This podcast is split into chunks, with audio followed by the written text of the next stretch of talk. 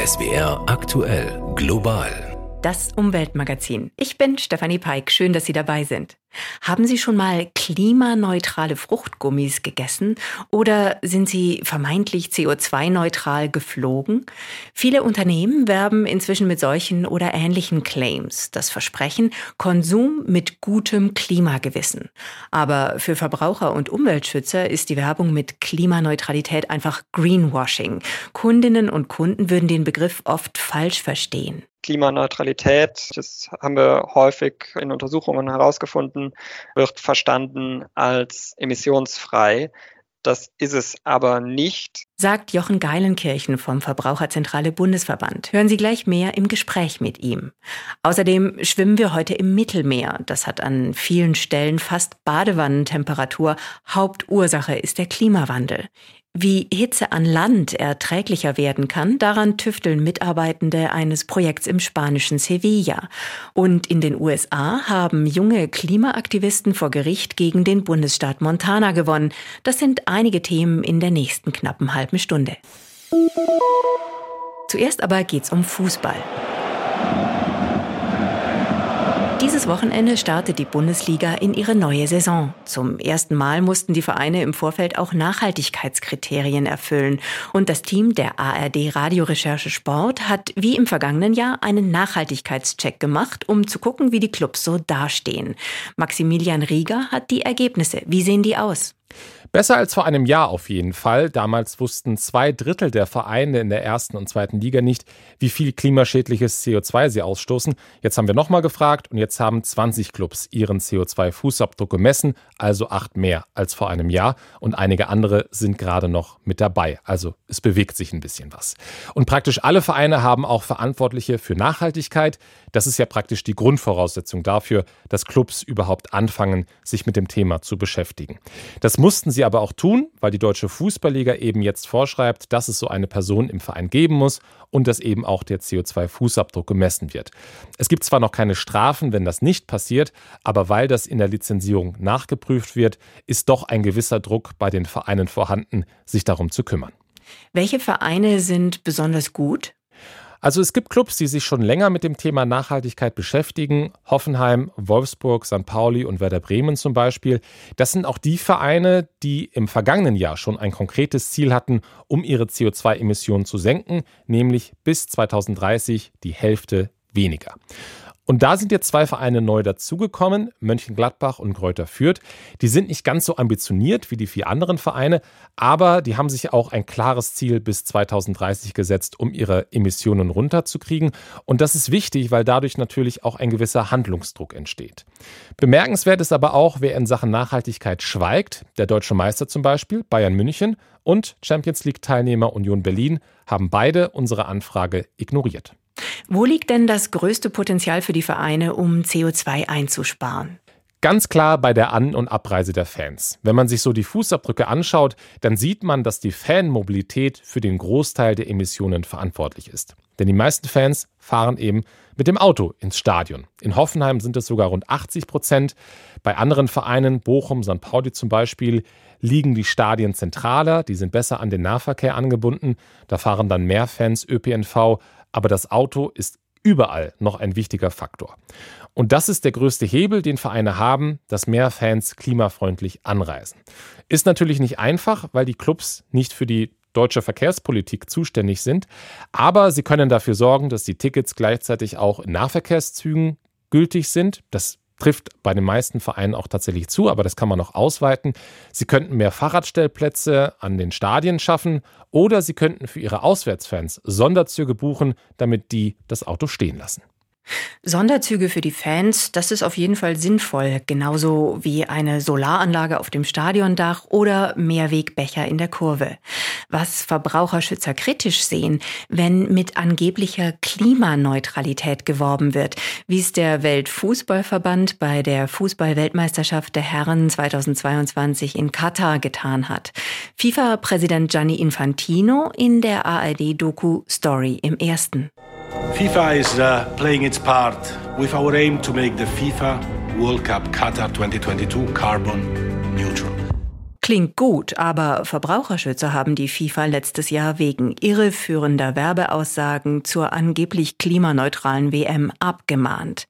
Auch Werbung für CO2-neutrales Fliegen oder klimaneutrales Shampoo halten Verbraucherschützer für Greenwashing. Sie wollen solche und ähnliche Claims abschaffen. Warum? Darüber habe ich mit Jochen Geilenkirchen gesprochen. Er ist Fachmann für nachhaltigen Konsum beim Verbraucherzentrale Bundesverband VZBV. Global das Gespräch. Herr Gallenkirchen, was ist die dreisteste Werbung mit Klimaneutralität, die Ihnen in letzter Zeit untergekommen ist? Also ich glaube, die dreisteste ist die Werbung für klimaneutrales Fliegen. Das machen tatsächlich verschiedene Airlines, nicht nur deutsche, sondern im gesamten europäischen Binnenmarkt, wo damit geworben wird, Flüge zu kompensieren oder zu neutralisieren, teilweise auch indem Passagiere gebeten werden, für klimaneutralen Kraftstoff zu, zu spenden und damit angeblich ihre, die Emissionen ihres Fluges zu kompensieren. Diesen Kraftstoff gibt es aber noch gar nicht. Der ist derzeit in der Entwicklung, aber wie die Entwicklung verlaufen wird, ist völlig unklar, auch ob es ihn jemals geben wird. Deshalb würde ich sagen, das ist mit Sicherheit eine der dreistesten Klimaneutralitätswerbungen in der letzten Zeit. Sie kritisieren da ja auch die sogenannte Klimakompensation oder CO2-Kompensation, wenn zum Beispiel Airlines Geld in Klimaschutzprojekte stecken, um damit die Treibhausgasemissionen von Flügen auszugleichen. Warum? Was ist das Problem daran? Das hat tatsächlich verschiedene Ebenen des Problems. Die offensichtlichste aus unserer Sicht ist, dass VerbraucherInnen das häufig falsch verstehen, beziehungsweise auch mit diesem falschen Verständnis gespielt wird. Klimaneutralität, das haben wir häufig in Untersuchungen herausgefunden, wird verstanden als emissionsfrei. Das ist es aber nicht, äh, sondern klimaneutrale Produkte äh, sind im Regelfall, da berechnen die Hersteller die CO2-Emissionen in der Produktion und gleichen diese Emissionen durch Kompensationsprojekte. Also das können Wiederaufforstungsprojekte irgendwo in der Welt sein oder Emissionseinsparungen an anderer Stelle mit ein und rechnen das gegen, gegen die Emissionen, die entstanden sind. In der Produktion können aber demnach trotzdem genauso viele Emissionen entstanden sein wie bei jedem anderen Produkt. Und ein klimaneutrales Produkt ist deshalb lange nicht emissionsfrei. Das ist technisch nämlich derzeit noch gar nicht möglich. Aber wenn ich schon fliege, ist es dann nicht besser zu kompensieren, als gar nichts für den Klimaschutz zu tun? Das ist auch ein häufiges Argument. Den Punkt, den wir dabei sehen, ist, dass die Kompensationsprojekte tatsächlich völlig unreguliert sind. Es gab verschiedene Medienrecherchen in letzter Zeit dazu, die gezeigt haben, dass diese Projekte massiv überbewertet sind und für wesentlich höhere Mengen an Treibhausgasen verkauft werden, als sie tatsächlich binden, da also gar keine ausreichende Kompensation stattfindet. Häufig ist auch unsicher, wie lange und wie dauerhaft da Treibhausgase gebunden werden. Als besonders heikel gelten da ja Waldschutzprojekte, oder? Genau. Grundsätzlich sind Waldschutzprojekte, will ich gar nicht kritisieren, gut fürs Klima. Sie binden aber CO2 eben häufig nicht dauerhaft, weil ein Wald wieder abbrennen kann, durch Waldbrände wieder abgeholzt wird und die Emissionen dann wieder, wieder freigesetzt werden. Das ist eben nicht sichergestellt, dass die Bindung dauerhaft stattfindet und damit eben auch keine dauerhafte Kompensation, obwohl sie so verkauft wird. Airlines sind ja nicht die einzigen Unternehmen, die mit Klimaneutralität werben und zumindest einen Teil ihrer Emissionen kompensieren. Pakete werden angeblich klimaneutral verschickt. Auch Fruchtgummis sollen klimaneutral sein. Wenn Unternehmen sich in Sachen Klimaschutz engagieren, dann wollen sie natürlich auch damit Werbung machen. Können Sie das nicht nachvollziehen?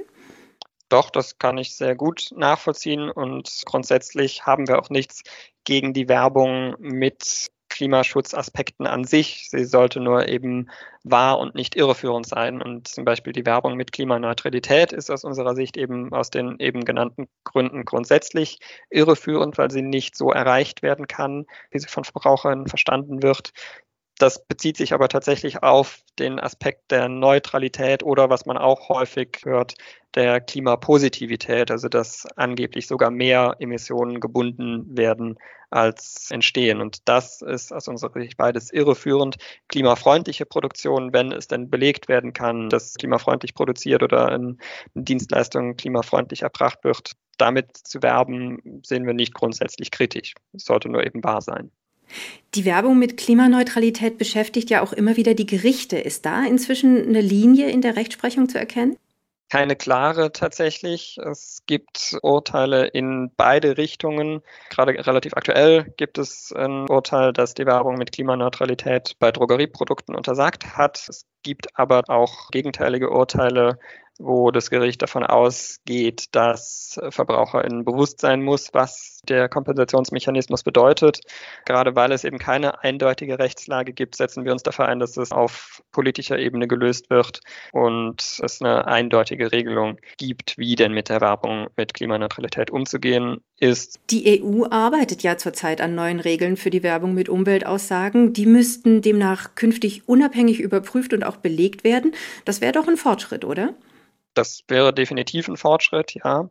Die EU-Kommission hat auch vorgesehen, dass Werbung vorab kontrolliert werden soll. Das ist aus unserer Sicht ein ganz wichtiger Punkt, dass also nicht erst im Nachhinein durch Gerichte die Kontrolle stattfindet, sondern dass ein Unternehmen, bevor es mit einem Umweltaspekt werben möchte, diesen von einem unabhängigen Verifizierer kontrollieren lassen muss, der dann eben feststellt, dass dieser Claim tatsächlich belegbar ist durch Daten und Studien. Und das wäre auf jeden Fall ein deutlicher Fortschritt. Ja. Aber Werbung mit Klimaneutralität speziell, die wollen Sie am liebsten komplett verbieten. Da haben Sie mich richtig verstanden, genau. Sagt Jochen Geilenkirchen. Er ist Fachmann für nachhaltigen Konsum beim Verbraucherzentrale Bundesverband VZBV. Vielen Dank. Sehr gerne. Sie hören global das Umweltmagazin. Dieses Wochenende wird es in fast ganz Deutschland richtig heiß. Das lässt sich aber noch toppen. Wer im Sommer schon mal länger im spanischen Sevilla war, weiß wahrscheinlich, wovon ich spreche. Temperaturen von mehr als 40 Grad im Hochsommer sind dort keine Seltenheit. In den kommenden Jahren dürfte es in Sevilla sogar noch heißer werden, 50 Grad und mehr. Wo kann Abkühlung herkommen, ohne die Stadt einfach nur mit stromfressenden Klimaanlagen vollzupacken? Das Projekt Cartuja Canat greift zum Teil auf Jahrtausende alte Techniken zurück. Franka Wels hat sich das vor Ort angeschaut. Hola. José Antonio Mateos Fernandes hat mich in gewohnt unkomplizierter andalusischer Art abgeholt und wir fahren zu dem Projekt, mit dem das Leben in Sevilla auch in einigen Jahrzehnten noch erträglich sein soll. Denn, so der Ingenieur von den Wasserwerken der Region, Schau, Sevilla ist eine Stadt, in der es im Sommer sehr heiß ist und die Menschen hier verbringen gerne viel Zeit draußen. Aber die Sommer werden immer länger. Es gibt immer mehr Monate, vier Monate, sechs Monate im Jahr. Deswegen haben wir große Probleme. Eh, Mit dem Projekt namens Cartuja Canat auf dem Gelände der Weltausstellung von 1992 soll es möglich sein, die Temperatur im städtischen Raum um 10 oder gar 12 Grad zu senken und das auf natürliche und nachhaltige Weise. Dabei kommt eine Technik zum Einsatz, die die Perser schon vor 2000 Jahren in der Wüste angewendet hätten, erzählt José Antonio. Sie gruben sehr tief in den Boden, gruben Kanäle, Kanats genannt, in denen sich das Regenwasser sammelte. Und sie setzten Schlote oder Schornsteine ein. So kam die Luft durch die Schornsteine herein, vermischte sich mit dem Wasser und frische Luft kam auf natürliche Weise heraus. Und wir haben uns unter anderem auf diese Technologie gestützt. José Antonio erzählt seine Geschichte so routiniert wie begeistert. Ständig kämen Gruppen aus anderen europäischen Städten, um von dem Projekt in Sevilla zu lernen vor allem Leute aus Südfrankreich. Die sagen, im Jahr 2050 werden die Bedingungen in den Städten Südfrankreichs aufgrund des Klimawandels wahrscheinlich ähnlich sein wie jetzt in Sevilla. Sie suchen also nach Lösungen bis zum Jahr 2050, damit sie, sagen wir mal, bis dahin vorbereitet sind. Eine Lösung könnte das nach allen Seiten offene Gebäude sein, das wir betreten, nachdem ein Mitarbeiter eines Wachdienstes uns auf das umzäunte Gelände gelassen hat. Das ist der Raum, sagt José Antonio nicht ohne Stolz. Das Konzept war ein offener Platz ohne Zugangsbarrieren, sodass die Luft fließen konnte. Das Design des Gebäudes erzwingt also in gewisser Weise einen Luftstrom. Ich erkläre es dir mal. Die Decke ist gekühlt, damit die Sonneneinstrahlung, die auf das Dach fällt, nicht durch das Dach in unsere Belüftung eindringt. Deshalb ist es offen und die Lüftungsöffnungen haben diese Form. Die Temperatur senken wir mit diesen Zerstäubern da oben. Das dient dazu, die Luft zu lenken. So können wir die Temperatur zwischen 8 und 12 Grad absenken. Pues somos capaces de bajar entre 8 y 12 Während die Stadt draußen mit gut 37 Grad brüllend heiß ist, fühlt sich hier drinnen angenehmer an, als es jede Klimaanlage erreichen könnte. Eine streunende Katze, die hier offenbar auch Abkühlung sucht, blickt uns Eindringlinge skeptisch an und schleicht sich dann davon. Wir folgen ihr, denn draußen gibt es noch etwas, das José Antonio mir unbedingt zeigen will die Lösung für überhitzte Bushaltestellen. Spezielle Bänke, durch die Wasser zirkuliert und sogenannte Wasserwände, Mauern mit auffallenden Lücken zwischen den Ziegeln, ebenfalls von Wasserleitungen durchzogen. Hinter allem steckt ein einfaches Grundprinzip, die Umgebungstemperatur so weit abzusenken, dass sie die menschliche Körpertemperatur nicht übersteigt. Es el más improductivo de los tres, es bajar la temperatura. Nimmt man diesen Sommer als Maßstab, kommt dieses Projekt für Sevilla keinen Moment zu früh. Und schon heute setzt die Stadt Elemente aus der Cartuja-Kanat um, etwa wenn ohnehin Straßenbauarbeiten anstehen. Franka Wels aus dem spanischen Sevilla. Weil die Städte im Sommer so heiß sind, zieht's viele Spanier ans Meer. Nur wirkliche Abkühlung bringt Baden im Mittelmeer zurzeit nicht unbedingt. Schuld ist eine sogenannte marine Hitzewelle, also eine Hitzewelle im Meer. Wegen des Klimawandels gibt's die im Mittelmeerraum immer öfter, mit fatalen Folgen. Sebastian Kisters. Bloß ans Meer. Das gilt nicht nur für Touristen, auch Spanier zieht es in diesen Tagen aus den großen Städten an die Strände. Und da wartet eine Überraschung. Erfrischend ist das Wasser nicht mehr, draußen ist es kühler. 27,8 Grad hatte das Wasser bei Alicante bereits im Juli. Rund um Mallorca fehlt in diesen Tagen nicht mehr viel und die Wassertemperatur erreicht 30 Grad. Draußen auf dem Meer ist Wissenschaftler Manuel Vargas vom Spanischen Institut für Meereskunde regelmäßig auf einem Forschungsschiff unterwegs. Sie nehmen Wasserproben und dokumentieren die Temperaturen. Er stellt fest, das Mittelmeer wird tropisch. Das ist vielleicht ein bisschen übertrieben, aber es spiegelt anschaulich wider, was hier gerade passiert. Wir haben ähnliche Temperaturen wie in der Karibik. Was Forschende, wie schon im vergangenen Jahr beobachten, ist eine sogenannte marine Hitzewelle. Was da passiere, sei wie ein Feuer im Meer, sagen Wissenschaftler, mit teils verheerenden Folgen für Seegras, Krustentiere und Korallen. Im Meer haben sich Arten über Tausende oder Hunderttausende von Jahren an die klimatischen Bedingungen angepasst und wir zwingen sie jetzt, sich über einen Zeitraum von nur 100 oder 150 Jahren einem Wandel anzupassen. Es wird Arten geben, die schaffen das nicht. Wir werden die Artenvielfalt verlieren. Das extrem warme Mittelmeer wird auch von den ARD-Meteorologen in Frankfurt am Main beobachtet, weil hohe Wassertemperaturen bedeuten hohe Verdunstung, Wolken, möglicherweise Unwetter. Auf seinem Monitor sieht Carsten schwanke Wassertemperaturen, die rund um Italien um 5 Grad höher sind als üblich, an der spanischen Küste um bis zu 4 Grad. Dadurch, dass wir jetzt schon solche hohen Wassertemperaturen haben, haben wir auch jetzt schon Anfang August diese enormen Unwetter gesehen mit den Überschwemmungen in Slowenien, im Süden Österreichs. Das heißt, wir sehen es jetzt schon. Wir müssen aber davon ausgehen, dass in den Herbstmonaten, vor allem im September und im Oktober, weitere Unwetter dort stattfinden in den Anrainerstaaten des Mittelmeeres. Nie war hier das Wasser zu diesem Zeitpunkt so warm. Wissenschaftler bezeichnen den Mittelmeerraum als Hotspot des Klimawandels. Um Klimawandel und die Meereserwärmung geht es diese Woche auch in unserem Fernsehmagazin Klimazeit. Die Klimazeit können Sie immer freitags um 19.30 Uhr auf Tagesschau 24 sehen. Außerdem sind die verschiedenen Folgen auch in der ARD Mediathek abrufbar. Vielleicht etwas erfrischender als das Wasser an manchen spanischen Mittelmeerstränden dürfte derzeit das Wasser im Hudson River im Nordosten der USA sein. Der britische Langstreckenschwimmer und Umweltschützer Louis Pugh schwimmt zum Hauptquartier der Vereinten Nationen in New York und zwar von der Quelle des Hudson Rivers bis nach Manhattan. Die rund 500 Kilometer lange Strecke möchte er bis Mitte September geschafft haben. Dann nämlich finden die diesjährige UN-Generalversammlung und ein UN-Nachhaltigkeitsgipfel statt. Vor einigen Tagen ist Pew gestartet. Antje Passenheim in New York. Wie läuft die Sache genau ab und warum macht er das eigentlich? Der 53 Jahre alte Pew will jeden Tag 16 Kilometer schwimmen, ganz früh morgens zwei Stunden und dann nach Sonnenuntergang nochmal drei Stunden. Dann sei weniger los auf dem Wasser, sagt er. Er ist ohne Schwimmflossen und ohne Neoprenanzug unterwegs. Er wird aber von einem Kajakfahrer begleitet. Der wäre sein Auge und der würde für ihn das Wasser des Hudson im Blick halten, so der Extremschwimmer. Und Louis Pugh macht das nicht mal eben so. Er hat eine Mission, den Umweltschutz. Der Brite ist seit Jahren UN-Schirmherr der Ozeane. Seine Ankunft plant er um den 20. September rum. Dann nämlich beginnt die Ratifizierung des UN-Abkommens zum Schutz der Weltmeere. Viele kennen den Briten übrigens auch. Der Extremschwimmer hat Langstrecken auf allen fünf Weltmeeren absolviert, aber auch am Nordpol. Auf den Hudson hat er sich ganz besonders gefreut, hat er gesagt, und wir behalten ihn natürlich im Auge. Von der US-Ostküste in den Nordwesten der Vereinigten Staaten nach Montana. Vor einem Bezirksgericht dort haben junge Klimaaktivistinnen einen für die USA historischen Erfolg erzielt. Das Urteil, so Claudia Sarre, könnte Signalwirkung für ähnliche Verfahren in den Staaten haben.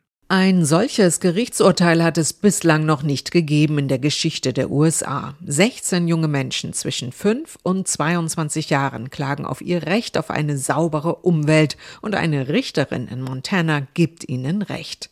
Bezirksrichterin Kathy Seeley urteilte, dass es verfassungswidrig sei, wenn Behörden bei der Entscheidung über Erdöl- oder Erdgasprojekte die Folgen für das Klima nicht berücksichtigen dürfen. One reason why I love Montana is because in our constitution it says that every person here has a right to a clean and healthful environment. Ich liebe Montana unter anderem deswegen, weil es in unserer Verfassung heißt, jeder Mensch hat ein Recht auf eine saubere und gesunde Umwelt, so Claire Blasses, eine der jungen Klägerinnen im Fernsehsender PBS.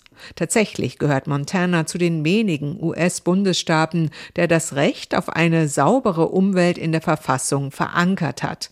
Dabei ist der konservative Bundesstaat fossilen Brennstoffen gegenüber sehr freundlich eingestellt. Die Umweltaktivisten warfen dem Bundesstaat vor, Kinder und Jugendliche seien besonders betroffen von den schädlichen Auswirkungen der Verbrennung fossiler Brennstoffe. Mit Hilfe von Sachverständigen und Gutachten versuchten sie zu beweisen, dass die Erderwärmung eine direkte Folge von Treibhausgasemissionen ist. You know, it's really scary seeing what you care for disappear right in front of your eyes. Es macht mir wirklich Angst, das, was mir am Herzen liegt, vor meinen Augen verschwinden zu sehen, so Klägerin Sariel Sandoval im Fernsehsender CNN. Makes me feel like the state is ich habe das Gefühl, dass der Bundesstaat Profit über das Wohlergehen der Menschen stellt, obwohl sie genau wissen, dass es sichtbare Schäden gibt für das Land und die Menschen und dass sie es wichtiger finden, Geld zu machen, als sich um die Bevölkerung von Montana zu kümmern. Eine weitere Klägerin, Ricky Held, deren Familie eine Ranch in Montana betreibt, sagte während des Prozesses aus, die Existenzgrundlage und die Gesundheit ihrer Familie seien durch Waldbrände, extreme Temperaturen und Dürre immer mehr gefährdet. Wie sich das Urteil künftig auf die Genehmigung von Erdöl- und Erdgasprojekten auswirken wird, ist noch ungewiss. Experten gehen allerdings davon aus, dass das Urteil Signalwirkung haben könnte für ähnliche Verfahren in den USA. Klimajurist Michael Gerard von der Columbia-Universität bezeichnete die Entscheidung auf NPR als Wendepunkt.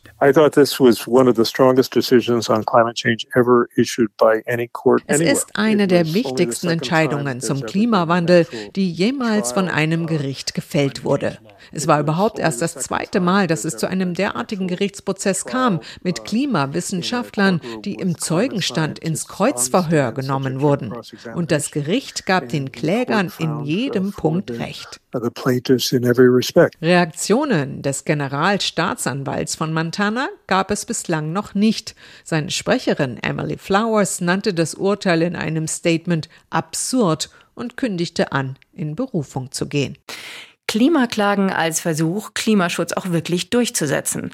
Wobei selbst das Klimaurteil des Bundesverfassungsgerichts in Deutschland hat bisher in der Praxis wenig verändert. Dabei wurde gerade dieses Urteil von Umweltschützern als bahnbrechend gefeiert. Ich bin gespannt, wie es in Montana weitergeht. Und das war das Umweltmagazin Global. Ich bin Stefanie Peik. Machen Sie es gut.